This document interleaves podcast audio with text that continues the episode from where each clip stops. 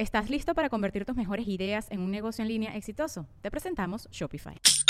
Tal vez no lo sabías, pero nuestro podcast More Than Mamis es un negocio. Y lo comenzamos, por supuesto, para desahogarnos y hablar sobre la maternidad, no para convertirnos en expertas de ventas y del e-commerce. Así que sí, necesitábamos ayuda para vender nuestro merch y poner en marcha nuestra tienda. Por eso estamos tan contentas de usar Shopify. Regístrate con tan solo un dólar por mes en shopify.com barra sonoro, todo en minúsculas. Ve a shopify.com barra sonoro para llevar tu negocio al siguiente nivel. Shopify.com barra sonoro. With everyone fighting for attention, how can your business stand out and connect with customers?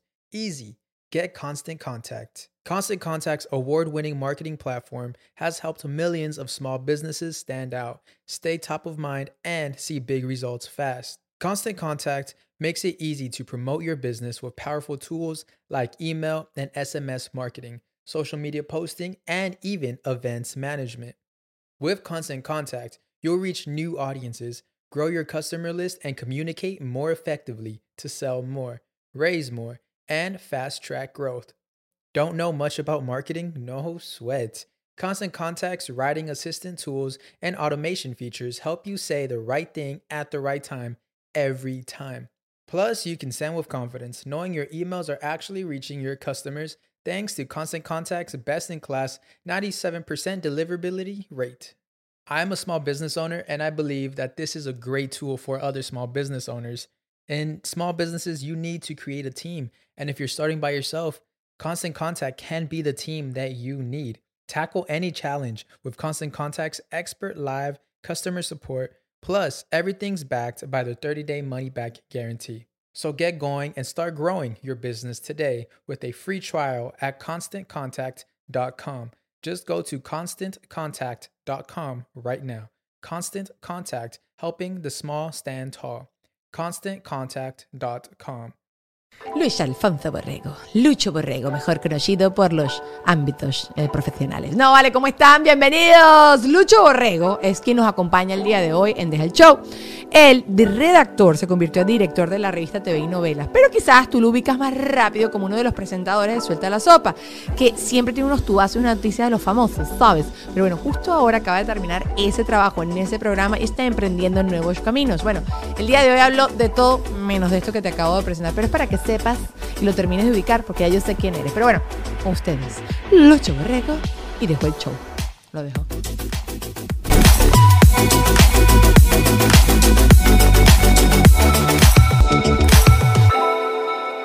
¡Luchita! ¿Dónde deja el show? ¿Cómo estás, Luchín? Ay, qué chévere por esta invitación, Dani. Ay, ¿este es tu primer podcast? Yo creo que sí. ¿Sí? Yo creo que sí. ¡Te estrené! ¡Qué chévere! Exacto, estoy virgencito, virgencito de podcast. Si alguien en este mundo necesita un podcast, eres tú. ¿Sí? Tú tienes demasiados cuentos. Lo Ah, que pasa es que no, sé qué tantos contarías delante. Ay, ¿Contarías? no, yo cuento todo. Uh, es que uno no tiene ni que contar, o sea, no te- uno no tiene ni que decir quién es la persona detrás del cuento, pero yo creo que tú sí tienes... te- que Yo tengo tema para todo. Tengo tema para todo, tengo historia para todo. De hecho, ayer mismo estaba, anteayer, estaba viendo una película súper bonita, una película argentina. Los actores pésimos, pero la historia buenísima. Se llamaba... Ay, ni me acuerdo cómo se llamaba la película, pero me comencé a acordar de muchas cosas, de muchos momentos de mi vida y, yo dije, qué, qué simpático como lo están narrando. Eh, y yo me pongo a pensar en situaciones similares en mi vida y yo lo diría 50 mil veces mejor. Entonces yo comienzo a hacer como ese libreto mental. Entonces yo creo que yo no tendría problema en decir cosas, incluso las dolorosas o traumáticas, porque al final del día eso es lo que te edifica. Entonces, y, y reírte del problema de- después te dice a ti que te mejoraste. Claro, claro, que ya, ya cuando ya le quitas el peso ya, y ya tú puedes hablar de eso. No, pero yo te- no solo hablo de tus historias, sino las historias de todas las cosas que tú sabes, Ah, de toda no, la gente que tú conoces, de todos tus trabajos, porque, o sea, los famosos, ustedes quieren un teléfono poderoso en esta vida, es el de Lucho. ¿Quién es la persona más famosa que tienes el contacto en tu teléfono? Ay, Dios mío. Eh, ¿Se te ocurre? Mm, Déjame ver, déjame. mm, Mira, yo debo ver, tener. Shakira. debo- mm, eh, sí lo tengo, pero nunca le he llamado. Bueno, te, bueno, digo, te digo, me lo dieron, el teléfono de Shakira me lo dieron relativamente hace poquito. ¿De verdad? Y sí, sí, porque me lo dieron hace poco porque estaba, había entrevistado a su, a- al que fue uno de los managers que la sacó de Colombia. Y resulta que el tipo, eh, comenzamos a hablar de muchos temas de Shakira, la sacamos en el programa. Me llama un productor francés, un productor muy importante de Hollywood, pero francés, me llamó porque estaba trabajando en un proyecto que le había mandado a, a- a Shakira para que fuera la protagonista de la película. ¿Qué? Sí. Y yo, y yo, yo hice, eh, dije exactamente lo mismo. ¿Qué? Pero Shakira hizo una novela en los 90 por allá en Colombia y ella se que y mandó a comprar y quemar todas las, todas las, todas las versiones. ¿Por qué quieren hacer esa película con Shakira? Yo pregunté, o sea, dieron conmigo porque como me vieron en esa entrevista, entonces me dijeron, mira, ¿sabes qué? Es que el personaje fue creado, escrito casi que para ella, una historia de Mm. una mujer de ascendencia libanesa, ta, ta, ta, ta, ta, ta. La historia bellísima, interesantísima. Y entonces, y quiero saber si Shakira efectivamente recibió esto, porque nos contestó de su, de su equipo de management.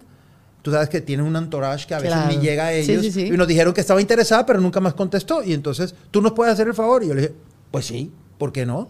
Entonces, hice un par de llamadas, un par de contactos. Yo soy colombiano de Santa Marta, tenemos personas en común. Y me dijeron, mira, este es el teléfono de Shakira. Y yo le dije, ok.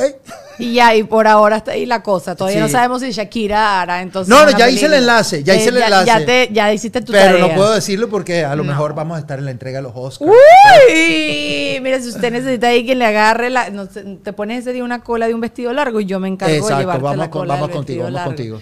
Pero ay, te han pasado cosas, te tienen que haber pasado cosas muy extraordinarias con famosos, cosas inesperadas, famosos que pensabas que eran eh, simpatiquísimos y eran un pedazo de plasta y eh, todo lo contrario. Sí, me ha pasado exactamente y son de esas anécdotas como que tengo como... A veces quiero como quitarme de arriba los que me han hecho el feo porque yo siempre quiero quedarme con lo bonito. Pero, pero también, y también quiero quedarme con, el, con, el, con, el, con los personajes que de una u otra forma, todo el mundo dice es un pesado, es una pesada, es una grosera, es un grosero, y conmigo han sido divinos. Este, me acuerdo, ¿sabes quién es Jorge Salinas? Claro. Bueno, Jorge Salinas tiene fama de ser bastante especialito. Tiene fama de ser fastidioso, malcriado, con la prensa fastidioso. Y me dijeron que llegaba a Miami en uno de los momentos más álgidos de, de una de sus paternidades, porque tiene varias por ahí. y entonces yo tenía, quería tener una reacción de él sobre ese capítulo de su vida en particular y yo me fui al aeropuerto de Miami, me dieron el dato, mira, está volando en este momento, si lo quiere, estaba volando de, de México a Miami. Y yo le dije, pues sí, me voy para el aeropuerto. Y yo era padre nuestro que está en el cielo. Dios, me- O sea, porque el tipo es grandecito, es fuertón, no, y, ah, y pues no tiene cara de buenos amigos, de- de buenas pulgas.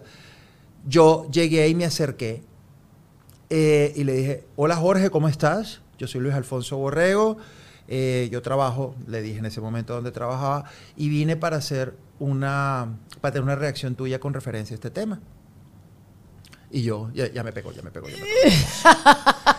este, y me dijo, hermanito, me dio la mano, me abrazó. Gracias por, por presentarte de la forma como tiene que ser.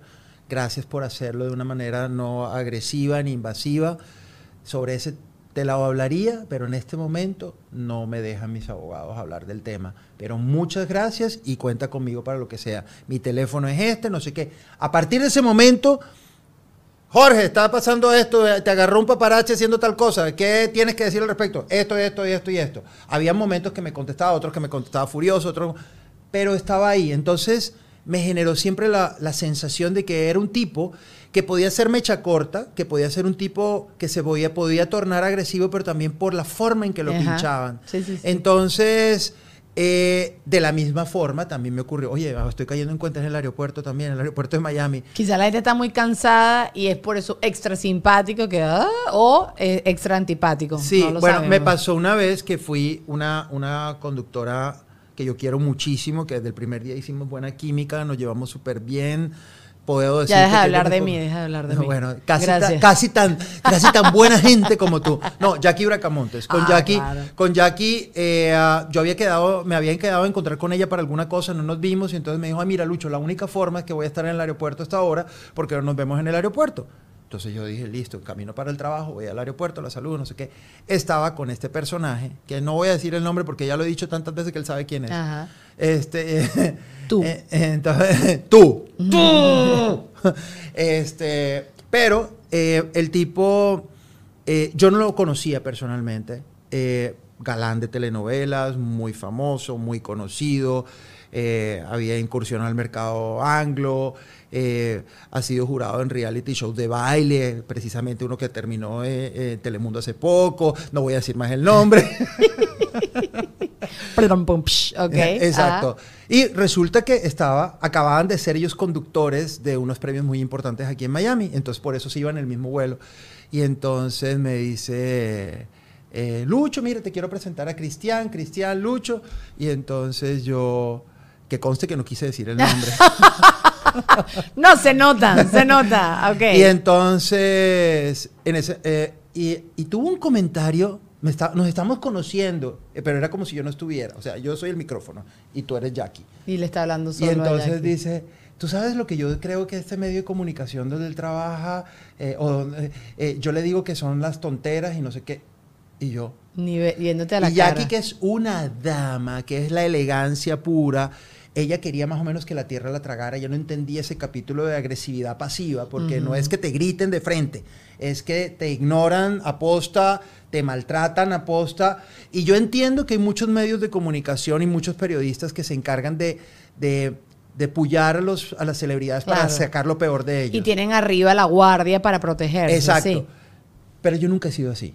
Entonces, claramente el señor. No, bueno, y lo sabía- estabas conociendo, tampoco le estabas preguntando, mira, porque cómo mataste a tu ex esposa, No, no. ¿sabes? O cómo Sí. le pusiste los cachos y todas las imágenes y todo eso. Claro, porque creo que quizás la gente contigo, como eres un tipo tan frontal y has trabajado en medios donde se, se dedican a aclarar situaciones que todo el mundo está especulando. Al final ustedes lo que le están dando es la oportunidad de ellos aclarar lo que les está pasando, pero es muy fácil que la, la gente les agarre rabia a ustedes como, como y yo lo entiendo, lo podría entender, lo podría entender. Y Dios ha sido tan generoso conmigo que me he puesto en diferentes partes de este andamiaje de la del periodismo de farándula porque me permite entender cada uno de, las- Claro. De los movimientos. Bueno, tú inclusive eres relacionista público de Sí, artista, de entonces de cuando le pasa a la- a tu artista me imagino que... Pero sí. yo siempre, por ejemplo, cuando yo, más que relacionista público de artista, yo soy estratega de comunicaciones. Yo estudié mercadeo y publicidad con énfasis en comunicaciones estratégicas. Entonces, para mí este micrófono es un producto, para este teléfono es un producto y tú eres un producto. Yo estudio el producto, yo me doy cuenta las, eh, cómo puedo yo eh, potencializar las cosas Claro. y esconder las cosas que no son tan, tan mostrables o que no te hagan lucir bien. Pero si estamos en un medio donde cualquier cosa de un artista puede ser susceptible de ser publicado y hacerte una fama positiva o negativa, entonces está, a ti como, está en ti como estratega de comunicaciones hablar con tus clientes y decir, mira, esto es una realidad que va a pasar. En algún momento va a Vamos a esto. prepararnos. Tenemos que hablar de esto. Claro. Yo no soy de los que oculta y mucho menos ataca al gremio, al medio de comunicación que saca una historia que tú no quieres decir. Todo lo contrario. O sea, yo siempre he creído que uno debe estar de la mano con el artista. Y ahí tengo que dar, tengo que dar fe de muchas celebridades, personalidades que han tenido historias que si se saben, que si se saben, hubiera sido el principio del fin de su carrera o el final de su ¿Y carrera. tú, y tú te la sabes. Yo me la sé, por supuesto. ¿Y cuándo va a salir ese libro, Lucho? No, no, porque tú sabes que más sabe uno, más, más, más, más vale uno como periodista por las cosas que se calle que por las que dice. Pero también porque ese, misma, ese mismo secretismo no es, eh, no es solapar a la, a la celebridad, es ganarse su confianza para que esa persona se dé cuenta que no quiere acabar contigo. Mira, yo voy a hablar, yo, voy a- yo, tengo, yo tengo una gran amiga, una gran, gran, gran no puedo decir mentora porque ella no se ha sentado a explicarme, pero sí ha sido un gran ejemplo y ha sido un referente para mí en el mundo de las comunicaciones. Y ella ha sido tan genuina, tan estratégica y tan eh, auténtica al generar lazos de amistad con los medios de comunicación, que aunque haya sido una estrategia hacerse amiga tuya para que no hablen de ti, la gente por simplemente, eh, por, ah, por esa confianza que te dio y por ese respeto, no lo hace.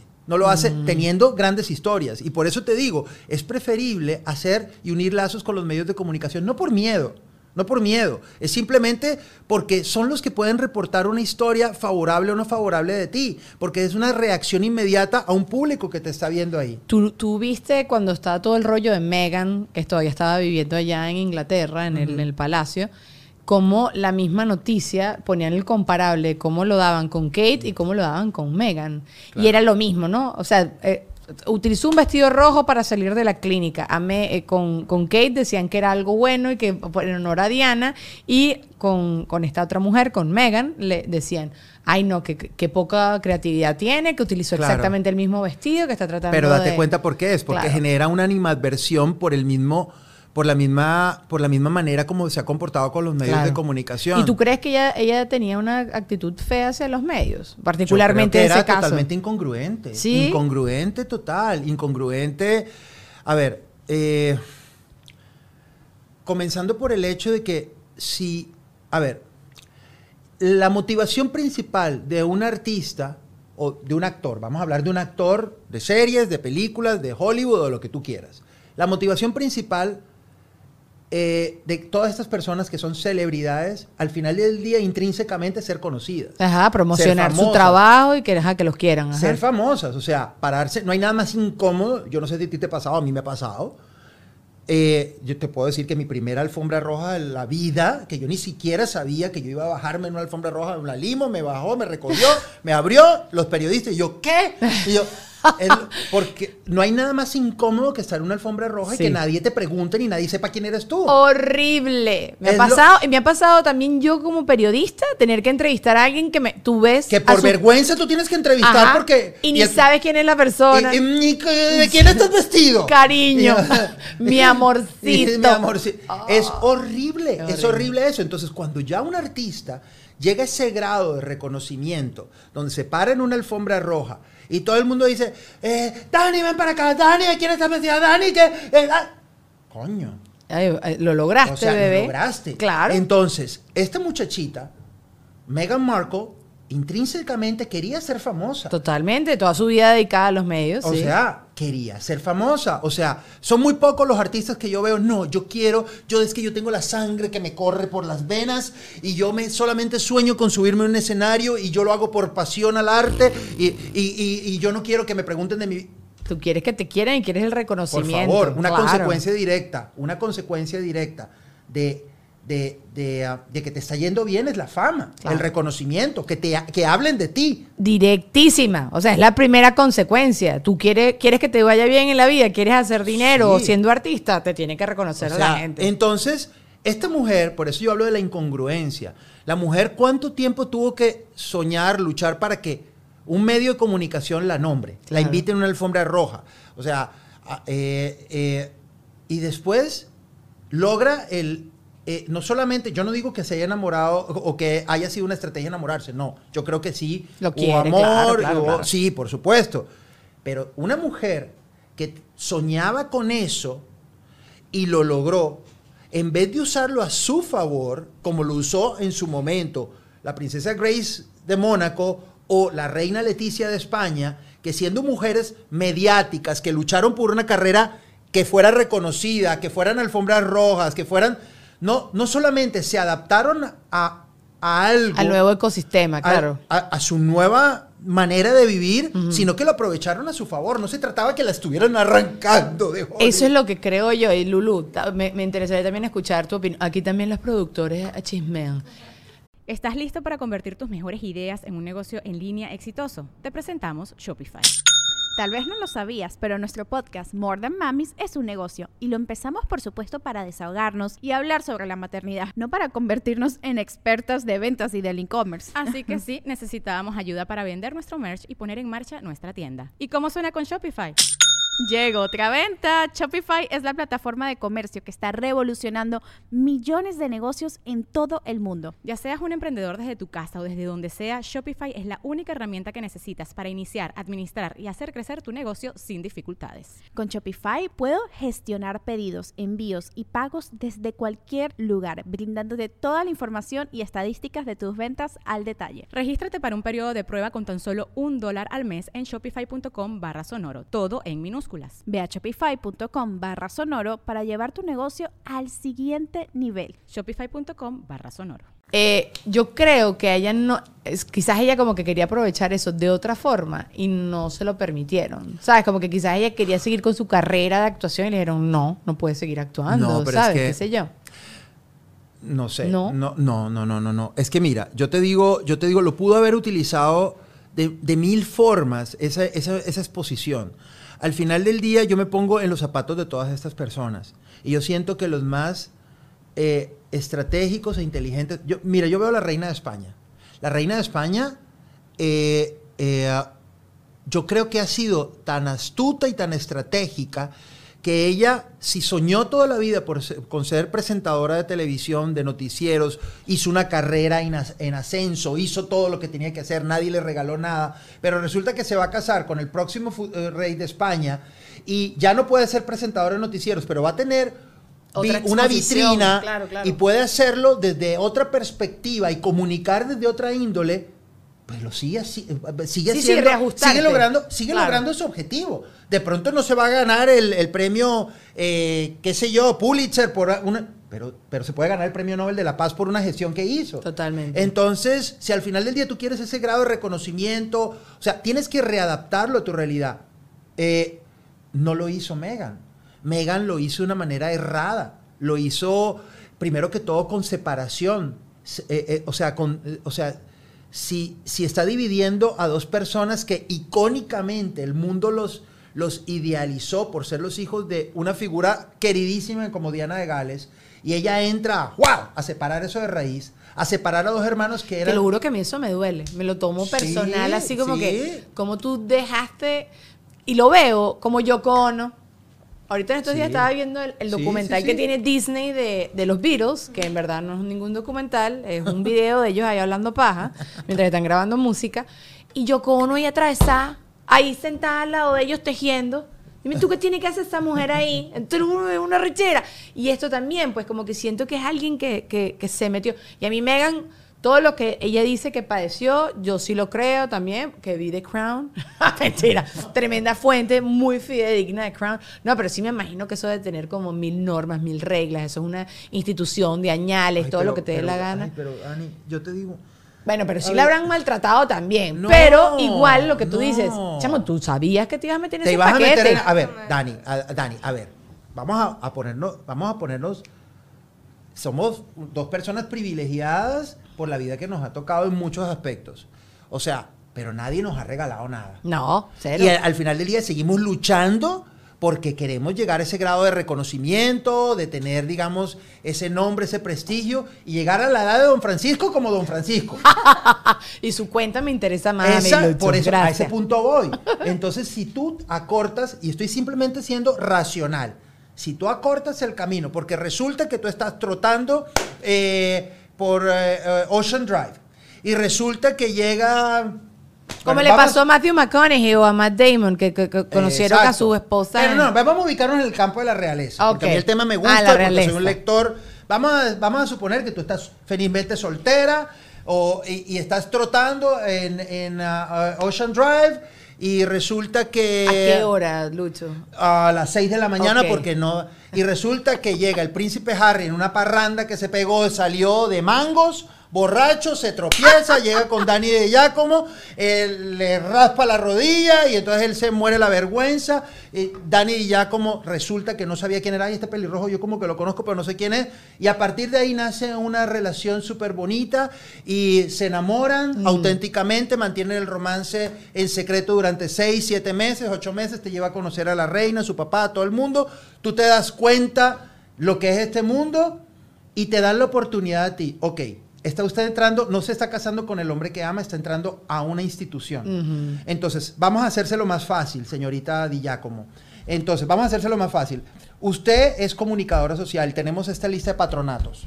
Entonces usted puede ser presidenta de este, presidenta de este, presidenta de este, presidenta de este, presidenta de esta, puede ser ac- activista de estas cosas, porque como estaba trotando en la playa, entonces puede ser también del deporte, el comité olímpico, no sé qué. Le están po- poniendo todos los trabajos A mí me gusta esa vida que me está diseñando Lucho. es que es tengo- así. Voy a ir a es trotar que todos los días a la Ocean Eh, Drive. eh, pero es que es así. Entonces te están poniendo todos los trabajos para que tú te destaques en lo que siempre has querido.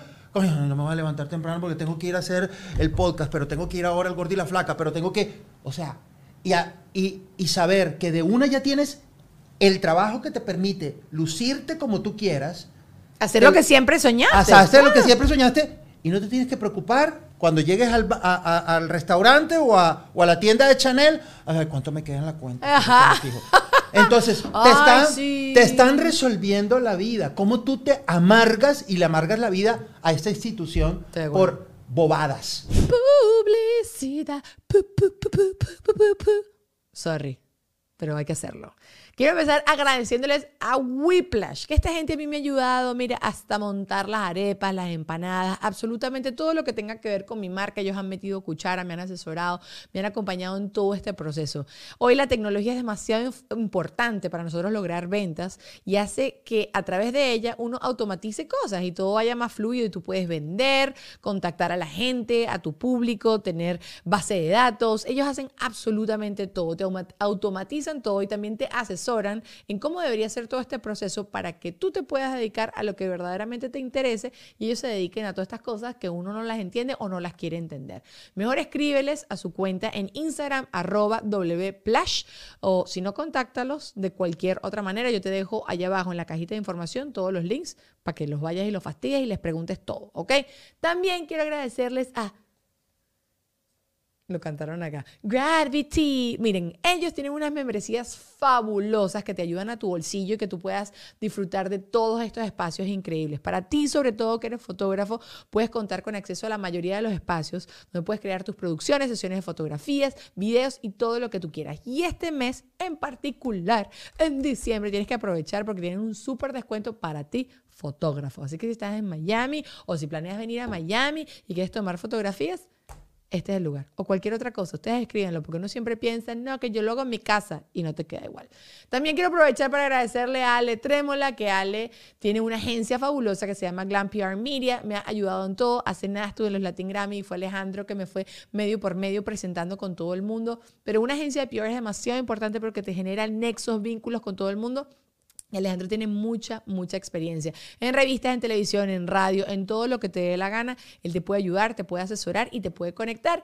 Escríbele a su cuenta de Instagram, mándale un DM, arroba aletrémola y él te va a responder. Y por supuesto también ya quiero agradecerle a mi productora, Betsa, Oriana Marcano, que se sumó a este equipo, me ha ayudado, me ayuda a tener los invitados, tal cual como fue hoy con Juan Pablo, te conecta con las personas, te apaga fuegos, me escribe cositas que tengo que decir, me cuida que no se me esté saliendo las cuestiones en la pantalla, me cuida todo el mundo acá eh, para que no se me vean unas cuestiones que no estén, tú sabes, así que se puedan ver. Pero bueno, nada, también contáctenla si necesitan producción, ¿ok?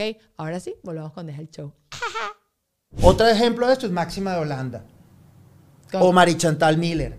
Son mujeres del pueblo, o pues obviamente son mujeres plebeyas, no son de la realeza, pero han entendido eso como una misión de vida. ¿Pero por qué? Porque les ha tocado ganársela y luchársela como cualquier otra persona. Que Meghan Markle, con los orígenes que tiene, yo hubiera pensado que lo hubiera aprovechado de otra Claro. forma. Bueno, Pero hay gente que quizás no tiene una que ya lo, eso sí lo dijo ella, que ella tenía como, eh, ¿sabes? Como unos rollos de depresión y de ansiedad y tal y no sé qué, y quizás no, pero echamos todo con terapia.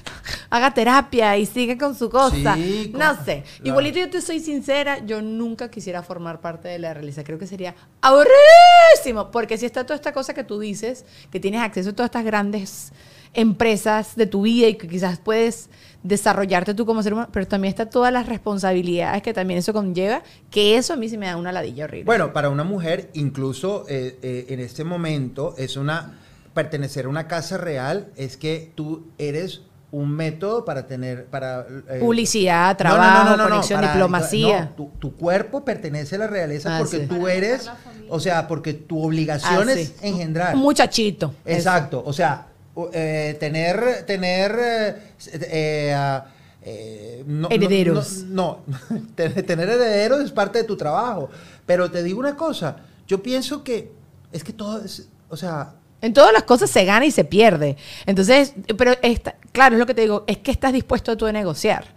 Y quizás ella no estaba dispuesta a negociar absolutamente. Tú te quisieras, si te dice mañana Douglas y tú ya no están juntos y te viene Harry a sobarte la rodilla. No, pero es que esa es la parte de, del- historia de Meghan que a mí me hace ruido, pues, o sea, ya la monarquía tenía esta reputación, entonces ese papel... de Sí, como que, ay, no sabía. Y no sé a lo que me estoy metiendo, es como... Eh, Claro que sí. sabe. Que no sabía quién era la reina. Pero Es que eso, es eso. O sea, hay muchas lagunas en esa historia donde me vas a decir tú, no sabía que esto se manejaba así. A estas alturas del juego, donde todo el mundo está conectado por teléfono o por el internet. O sea, Sí, sí, es sí. algo que no sabía quién era la reina. A No, mí sí. esa, cuando dio la entrevista a Oprah que- Winfrey, que no, yo pensaba que era como una celebridad, como por favor, eso es ignorancia. Sí, es que no, no haya estudiado ni por un colegio. Googlealo. No, no, O no. déjate que- Y tú sabes, eh, después yo también me puse hacia. ¿Tú te acuerdas que William y el, el, um, Harry, ellos tenían otras novias que ellos. Tal cual la historia del papá. Tenían. Harry creo que tenía una rubia que era como super party Dos, animal. dos, dos. Bueno, tenía eh, unas chamitas. Cressida Bonas y se Chelsea todo. Bueno, a. Chelsea Davy era a la que yo me refería porque creo que era Dos como la más reciente. sí. Y también eh, William supuestamente había tenido como un gran amor y que no la dejaron, eh, no los dejaron a ellos ejecutar Yo y de cerrar William el. no lo sé bien. Yo sé que William, como que la primera noviecita formal sí fue, sí fue eh, Kate Middleton. Sí. Sí, pero de Harry sí fue un poco más, bueno, dos novias así súper Chelsea Davy y Cressida Bonas. Pero a mí, a mí hay unas cosas que, o sea, como que sí puedo entender lo de Megan, que ella dice que, que bueno, que quizás no lo tenía 100%. No, mentira, no hay forma, no hay nada justificable en esto. Lo, igualito lo que te quería decir con esto es que porque estos hay unas, hay unas normas tan arcaicas en toda esta cosa que no los dejaron casarse con estas dos muchachas y repetiste la misma historia que pasó con Carlos. Pero no, no, no creo que hayan querido, no, no, fueron las muchachas las que no quisieron Sí, casarse, ¿ves? sí. Yo soy como las muchachas, quiero No, rumbear. no, no, quiero pero también date cuenta, porque es que es otro estilo. Mira, son, creo que las dos son sudafricanas o una, una Chelsea era británica. surafricana, Sí, sí. Pero al final del día parte del Commonwealth. Entonces ellos saben perfectamente lo que es ser parte de la Claro. familia real británica. Son muchachas también eh, de, de familias, si no bien aristocráticas, de mucho dinero. Claro, claro. Entonces no tienen la necesidad, Mm. no tienen la necesidad de, eh, ay, no, yo no necesito eso. Pero no hablemos de una persona de a pie que se le, se le aparece la Virgen, porque Claro. a, a final del día eso es, o sea, se te apareció la Virgen. O sea, es que tú llegas ahí. Sí. y Mira, te- yo, yo no tampoco soy así millonaria como Chelsea, ¿sabe? Pero, y tampoco soy, soy una persona de a pie. Pero no sé, es lo que te digo, esa vaina, nada más aprender a cómo te tienes que sentar, o sea, que están todas estas normas estúpidas y que, que no, que no le puedes dar la mano a este, que no puedes saludar a Pero aquel. no está. Oh, Yo no sé, yo no lo veo tan ¿Tú sí grave. lo harías? Sí, yo sí. Sí, ah, viene... Si me resuelve, a ver, yo te digo una cosa, ay, dejaría ya, ya. O sea, que O sea, te estás enamorado, que te- obviamente. Que te, que te- que te dejen, que te den tu, yo tengo que hacer mi agenda todo, lo- yo- a mí me gusta y algo que me gusta en la vida es organizar. mi Tú eres agenda. un... Sí. Entonces yo soy psicorrígido, cuadrado y no sé qué. Entonces comienzo yo a cuadrar esto, no sé qué, el camino, Ah. O sea, ya. Yo soy la persona más feliz del mundo con mi agenda. Es más, hoy siento que me cortaron un brazo porque dejé la agenda en mi casa. Así. Imagi- no, Ni en el celular la llevas, ¿no? no, no, no, yo soy viejito a la antigua, yo escribo. Ibas tachando, te gusta tachar. tachando, ya, Ajá, check, ajá. check, check. Este, Y aquí te eh, tendrían esa agenda taca, taca, taca. Exacto. Pero si llega alguien y me dice, su agenda es esta, no es ponerme a ver qué hago. A ver, ¿a quién voy a llamar a entrevistar ahora? Dios mío, necesito tener esta entrevista hecha, a ver a quién llamo. Si ya me lo tienen listo, ya lo tengo organizado. Oh, vacaciones favor, para Lucho. Por favor. No es que sean vacaciones, es que estoy tranquilo Claro. porque tengo mi vida organizada. Sí, sí, sí, o sea, tengo mi vida, o sea, me puedo morir tranquilo. Voy a ser, sería la persona más feliz del mundo donde yo tuviera ya. No tengo que preocuparme, a ver, de aquí a 10 años me voy a ver ridículo en este programa de televisión, entonces me voy para esto. De- No, no me voy a ver ridículo en la vida. De que ninguna, re- eh, como un rey, una reina bello, yo sé. Sí. Yo, yo te entiendo, a ver, me lo, me lo he planteado. Cuando yo estuve soltera, eh, yo decía que yo quería un hombre súper, súper inteligente, de estos tipos que son que todo lo que dicen es hiper, mega, requete contra brillante y no echan broma, no nada, un tipo así. Y fui a una charla de un tipo que era como asesor de, eh, de política en mi país. Y me quería, yo decía, mañana tú peleas con este tipo, o yo querer echar broma, o yo querer decir alguna estupidez, y no entiendes ni siquiera el insulto. Este tipo te está insultando y tú ni entiendes que te está insultando. O sea, recuerdo pensar o que yo no puedo decir una estupidez, ay, me quiero broncear de mentira, ¿sabes? Cualquier tontería así. Sí, bueno, sí. hay porque te sentirías todo súper juzgado, ¿no? cohi- Cohibido, sí. Entiendo también eso. eh, y mira que le pasó a la misma princesa Diana. A la princesa Diana siendo, si- llamando ella la reina tía Lilibet, porque pues se trataban así, porque eran vecinos en alguna parte, porque se crió con los, con los hermanitos del príncipe Carlos. O sea, siendo parte de, eh, te, te llega a consumir de tal forma el estilo de vida que pues los desórdenes alimenticios y la depresión que tuvo fue precisamente por hacer parte de eso. Pero es que date cuenta, era muy distinto porque era una muchachita de 10 Era una 19 peladita, años. sí. Se casó a los 19 años. Ella no, no tuvo, digamos, el mundo que han podido tener sus mismas, sus mismas nueras. Sí. Tanto Megan como. Mira, y date cuenta, Kate nació en una familia de clase media que fue creciendo, que se hizo su propia fortuna, respetando la imagen de la monarquía británica, pero entendiendo lo que les ha costado cada cosa. Claro. Entonces, dicen que la mujer más inteligente del Reino Unido es Carol Middleton, la mamá de Kate. Así. Claro. Como la Chris Jenner. Es la Chris Jenner de- Exacto, de, pero- nosotros. exacto. ¿Por, por qué? Porque educó a sus hijas y las, les, las puso en las mejores universidades, en los mejores colegios y todo eso, para que se rodearan de personas donde se casaran bien. Y no es que estamos hablando de que las... De estatus, de plata, sino... No, y, y que, bueno, esto, eh, este Lucho es un machista y entonces ellas no pueden conseguir. Estamos en un mundo real, en un mundo, no estamos hablando del tercer mundo, estamos hablando de Gran Bretaña, donde en cualquier parte del mundo Ay, Luchi, eso se también educa lo- a la gente para que la hija se case bien. Y eso también te lo he dicho toda la vida, que tú también te tienes que rodear de personas que te, que te, que te, o sea, que hacer relaciones inteligentes. También, o sea, ni siquiera es para casarte, para hacer un buen negocio, para conocer a una gente chévere y hacer planes más cool. papá Yo prefiero irme en helicóptero que en burro. O sea, es Claro. la verdad. Esa Mi es la papá, verdad. mi papá, mi papá, a propósito, el burro que está parqueado afuera, ¿quién es? Así vine, así vine porque, No, porque no. no. todavía no tengo la amiga con el helicóptero. Estoy esperando que Luisana, ajá. Entonces, Pero mira, yo te digo una cosa, mi papá siempre dijo eso. Ustedes a los mejores colegios y las mejores universidades, Claro. porque las relaciones que uno hace en los lugares donde uno estudia duran para toda la vida y es lo que te va a proyectar a todo a lo que Total. quieres lograr a futuro. Y a medida que uno crece, y sobre todo en este trabajo que nosotros hacemos, yo no sé a ti, a mí sí se me dificulta mucho hacer amistades. O sea, tengo muchos amigos, pero amistades curruños. O sea, mis mejores, mejores amigos son de colegio, de universidad. Personas además que crecieron o que vivieron partes de procesos parecidos a mí, que estábamos todos como al mismo nivel, a la misma altura.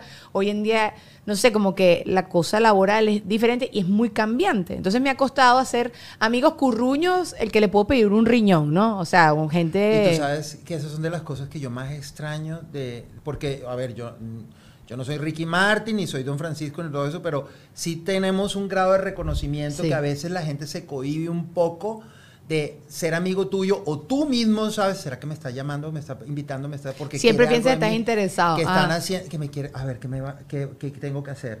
Y eso que yo en este momento yo no tengo un cargo de, de poder, cuando fui director de una revista, yo eh, yo no sabía honestamente si estaban acercándose a mí por, por algún tipo de interés. Yo decía, bueno, me lo voy a tomar relajado y si es así, bueno, no pasa nada. Después me di cuenta cuando cambié de trabajo que sí era por eso. Mm. Que, me, que me afectó. No me afectó, pero sí me... eh, sí me, me, me dolía saber que las amistades que uno hace en nuestros países de origen no son las mismas que uno tiene aquí. Cero. Y lo añoro lo añoré muchísimos años, ya no. Ya lo asumo como parte normal. Por ejemplo, cada vez que yo me veo contigo, es como si, me- como si hubiéramos sido amigos de toda la vida. Nos divertimos, nos reímos, pero no nos frecuentamos de llamarnos por teléfono ni nada de eso. Yo Coño, que- ya va, ya va, que yo sí lo voy a decir. Yo llevo tratando de cenar con Lucho desde marzo, los dos, porque yo soy un rancho, pero tú también.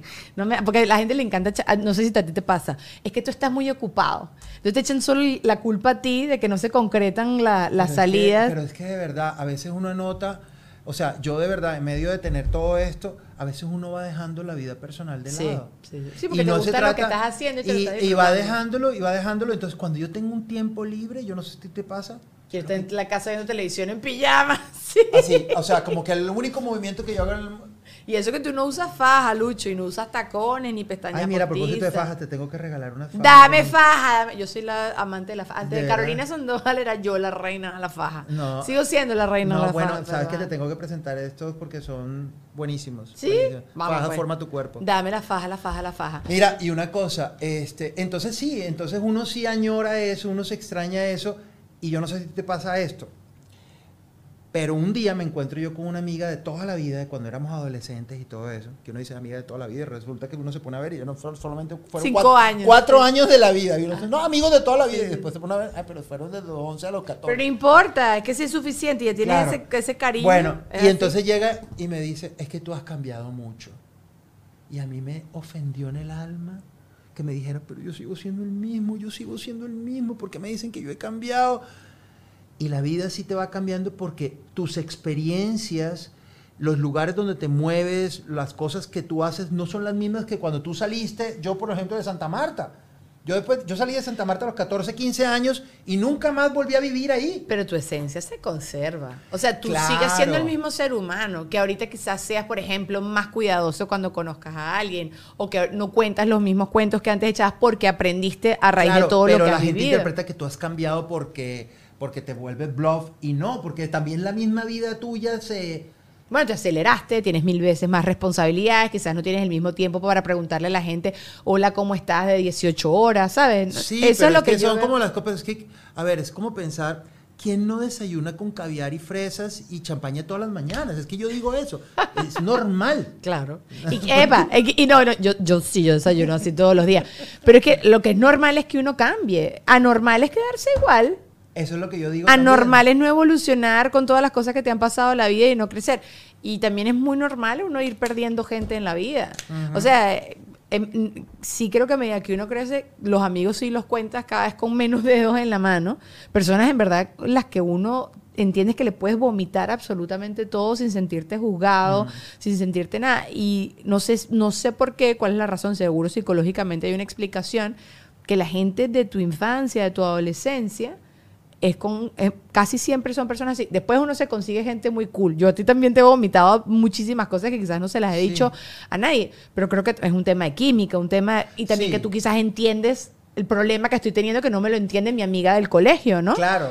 Pero creo que uno crece y, y porque vives cosas y te, antes, no, que tú antes, a mí esto me pasa, antes tú echabas más broma de lo que echas ahora. Yo ahorita, la gente piensa que yo echo mucha broma, que estoy todo el tiempo jodiendo, pero la- yo soy así porque trato de subir el ánimo del trabajo que estoy haciendo. Pero fuera de cámara yo creo que soy bastante tranquila.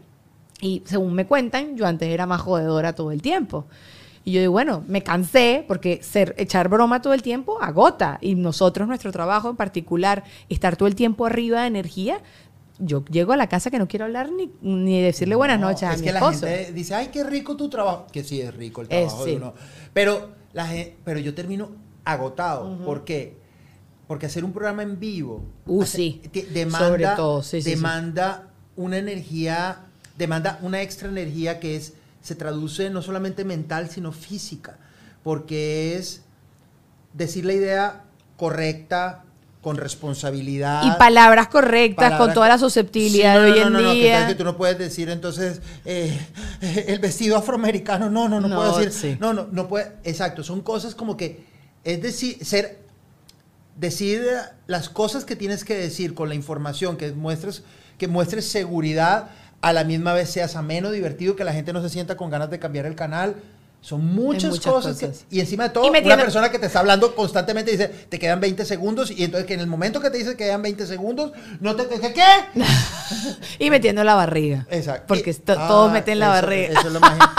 Exacto. Charitín decía, entre más incómodo estés cuando estés sentado. Mira, te estás saliendo de la toma. Ay, perdón. Acércate entre, a mí. entre más en- entre más incómodo te sientas, es cuando estás mejor sentado. ¿De verdad? Claro. Mientras más, mientras más huesudo así, incómodo está. es, es que tú siempre quisiste hacer este trabajo, Lucho. Siempre. Jamás. Nunca. Jamás.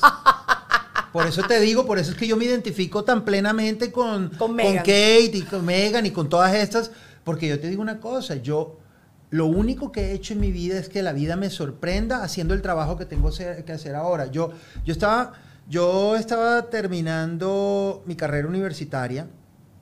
Eh, yo, bendito sea Dios, tuve una vida muy privilegiada en muchos aspectos, pero los dos últimos años de mi carrera universitaria mi papá tenía una quiebra horrorosa horrorosa. Entonces eran, fueron los dos últimos años donde yo, literalmente, de vivir en el apartamento que me habían comprado y, del carro que yo manejaba, que ni- ninguno de mis compañeros de universidad eh, Tenía. tenía, yo comencé, tenía que vender eso para entrar, para, para, para, para Pagar la universidad Para pagar la universidad.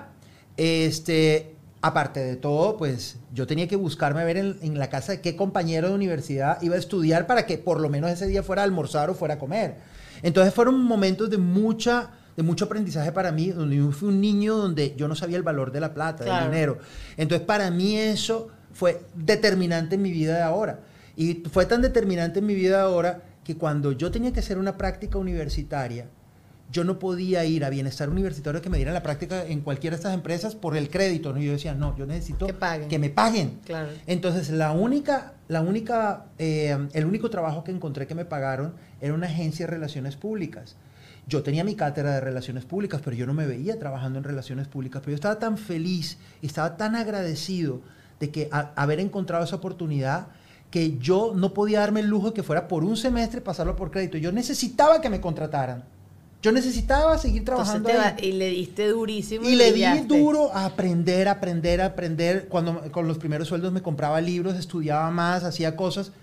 Y eso fue, eso fue La mejor escuela. la mejor escuela de mi vida. Lo hice bien, me contrataron, terminé siendo director de medios de comunicación. Después me llamaron a ser eh, jefe de divulgación y prensa de uno de los medios de comunicación más importantes en Colombia.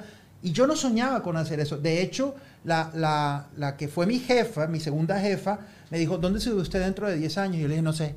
Y me dijo, ¿cómo usted me está diciendo que no sabe dentro de 10 años? Yo le dije, porque hace 10 años yo no sabía que iba a estar aquí sentado. Yo solamente sé que la responsabilidad que tenga enfrente lo voy a hacer tan bien que eso me va a llevar al paso siguiente.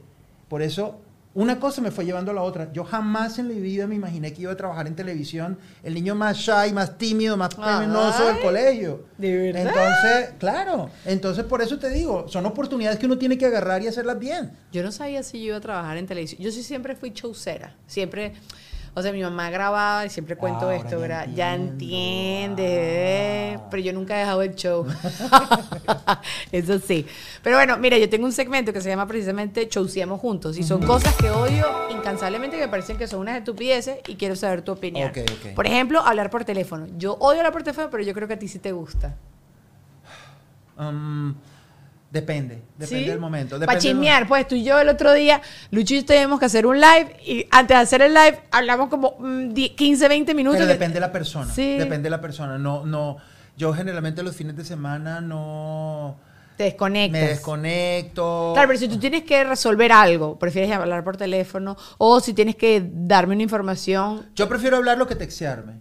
O sea, Mm, eh, pero, pero para, pero para socializar y ay qué rico, vamos a, vamos a llamar a Dani a ver qué está haciendo. Ay, yo Lo hacía tengo. antes. No, yo ya, no. ya no.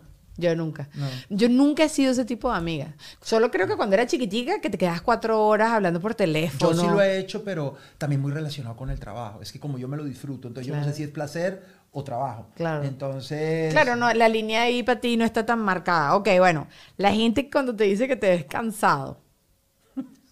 Marico. Ah, bueno, es que a ustedes los hombres no les pasa tanto. ¿Qué? ¡Niña! Sí. Yo me puedo, ser- a mí me ha pasado que yo, que voy a conectarme un live, voy a hacer una cosa, me veo en el espejo, además que tengo el ego, pero así. O sea, o sea, Tom Cruise quiere, Ah, Brad Pitt Ricky quiere. O sea, no, yo soy mejor que todos ellos.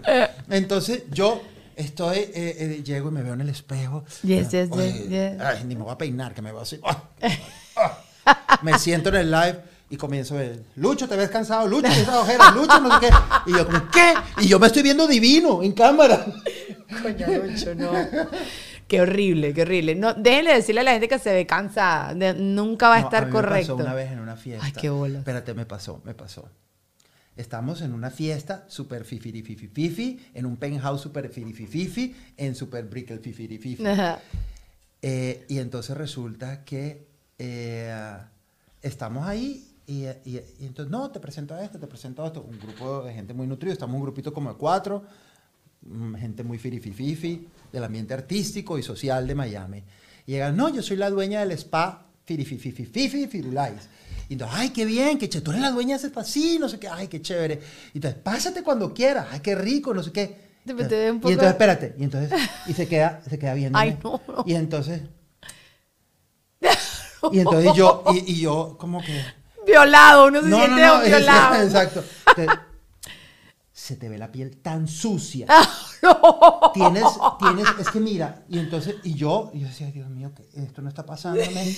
Y entonces, es, se- te ves, te- es que mira, los puntos negros te, te sobresalen aquí. aquí. Y yo, Y delante de todo el mundo. Pero eso- así. Pero eso es una chuma. No, no. Entonces yo dije, o los cirujanos, los cirujanos plásticos que llegan, yo te diría en la mitad de la fiesta, mira, aquí esto. O se te fue pasando como el botox de este lado, ¿no? Yo, "Eh, sí, gracias. Bueno, yo fui hace mucho tiempo, yo creo que esto ya lo he contado acá. eh, fui a Venezuela porque yo dije, voy a averiguar para hacerme la lipo. Yo toda la vida he tenido el vientre abundante, como dice bien allí Beli. O sea, tengo mala postura y se me sale mucho el vientre. Yo decía, si hay dos gramos de grasa que me pueden sacar ahí, que me saquen esa vaina. Entonces voy y averiguo y digo, Te "Ah, tengo la persona ya. no, no, no, no, me da miedo. Después No, te no, ya cuento. después te cuento, porque- Pero después te sale celulitis y te ve la barriga horrorosa. No, Entonces no, no, me lo quise hacer. la persona. La broma es que dije, bueno, también pásame la nariz y aprovecho y también me pongo un poquito de boobies porque, ¿Tú vas a ajá. hacerte la nariz? ¿Tú no Yo me quería hacer la puntica de la ¿Qué? nariz. Sí, sí, sí, lo- déjame, Lucho. Pero bueno, fui a dos o tres doctores y recuerdo que fui a uno en específico, que es el más pipirisquitis, luquitiquis, como lo que acabas Ajá, de decir tú. Y me está viendo en bata y me dice, ah, sí, esto, esto y esto, todo esto, 5 mil dólares, que te estoy hablando hace, no sé, mi papá estaba con vida, eso habrá sido hace 10 años. Este, yo, buenísimo, sí, ok. Me dice, ¿y sabes qué? Yo aprovecharía para sacarte esta grasita y sacarte esto y yo. Y yo traumas que no tenía, ese mamafruta me los dio. Entonces Claro. ahorita yo me veo en el espejo y me veo todas las cochinadas que me dijo esta persona y yo estaba bien con esas partes de mi cuerpo. Pero la gente eh, overshares. Ajá, Sí, ajá. comienza- Bueno, men, cuando tú estás hablando con alguien y de repente te empiezan a ver para otro lado, ¿sabes? Que te están viendo que si la ceja. Y tú, marico, ¿será que no me saqué bien la ceja? ¿Será que tengo un moco, un sucio en el diente o algo? Bueno, mi esposo cuando me hace eso, ¿yo qué tengo? ¿Qué pasó? ¿Qué hice? ¿De qué te estás riendo? Me dice, nada, man, te estoy viendo. Y yo, ¡no! ¡Que me estás viendo la ceja! No, no se te No, a obsesiona. nosotros nos pasó un día en el, en el programa de Acción de Gracias del año pasado.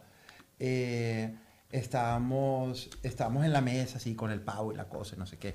Y entonces resulta, teníamos un hambre, así que estábamos des- desmayándonos del hambre.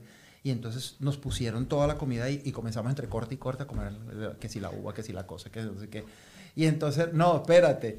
Y entonces resulta que yo tenía como unas carnecitas, yo no sé qué era, estaba deliciosa y estaba del lado de Juan Manuel. Entonces eh, yo comienzo, estábamos con tanta hambre que nos importaba un comino ya y, te- y no queríamos estar trabajando el día de acción de gracias, todo el mundo está en la casa y nosotros Claro, estábamos ajá. haciendo el programa en vivo.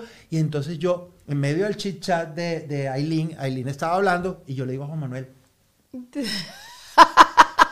Pásame la carne, entonces- está diciendo con la y boca. Y entonces Aileen, ella pensó en todo momento, la uva me quedó en el diente, no sé qué.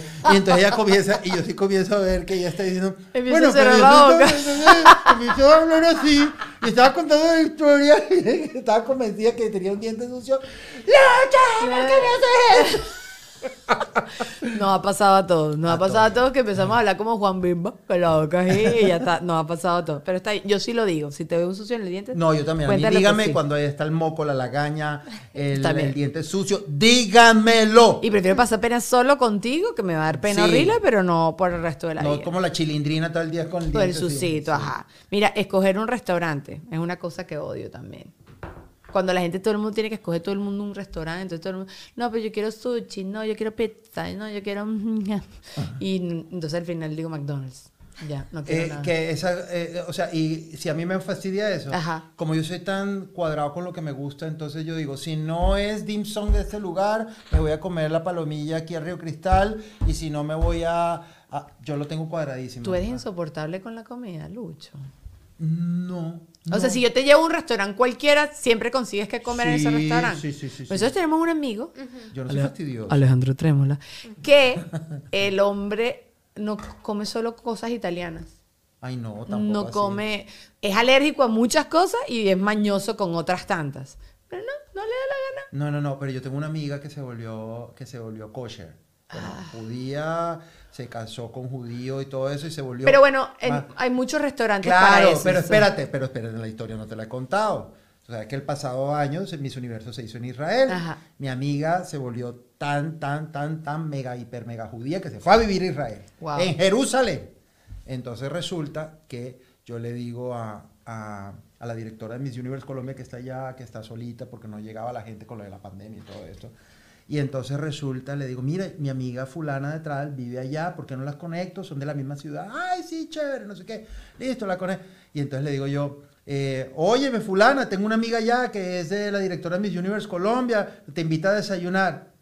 Y me dice, pero que sea lugar kosher, en Jerusalén. Yo creo que todo es kosher. Coño, flaca, ¿qué? Vale, no. Todo, o sea, más bien dime que no es kosher. Obvio, claro. Pero sí, bueno, no sé. A mí sí me fastidia mucho la gente que le da 18 órdenes diferentes al mesonero y al final termina pidiendo pollo a la plancha. Y que mira, quiero el pollo con salsa bechamel, pero sin la salsa bechamel y los hongos me los pones a un ladito. Y a mí eso sí me da demasiada pena. Y sé que por culpa de esa persona nos van a escupir a todos en la a comida. todo el plato Sí. o yo o ir con la persona que siempre le pasa algo que siempre como el Un pelo me- en la comida. me Ah. feo el mesero no me deja sentar en la Ah, mesa que yo no. quería Ah, yo no tengo yo eso. llevo yo llevo 18 Ay, no, qué años viviendo ese capítulo No, sí. No, no, no. No, vale, qué flojera. Mire, Lucho, ya llevamos demasiado tiempo. de verdad Ay, Nos vamos no, a no. Patreon ahorita, ¿ok? ¿Qué? Que seguimos a- a chismeando por allá, ¿ok? Dale, perfecto. Pero bueno, los queremos, chauceros. Gracias por habernos acompañado. Sigan a Lucho. Sus redes están acá abajo en la cajita de Mm. a ver dónde que no veo ay mira ahí está Allá va. Qué buena esa vista. Arrechísima. Eh, espérate, espérate, la pongo. No, chao, muchachos. Mua, mua.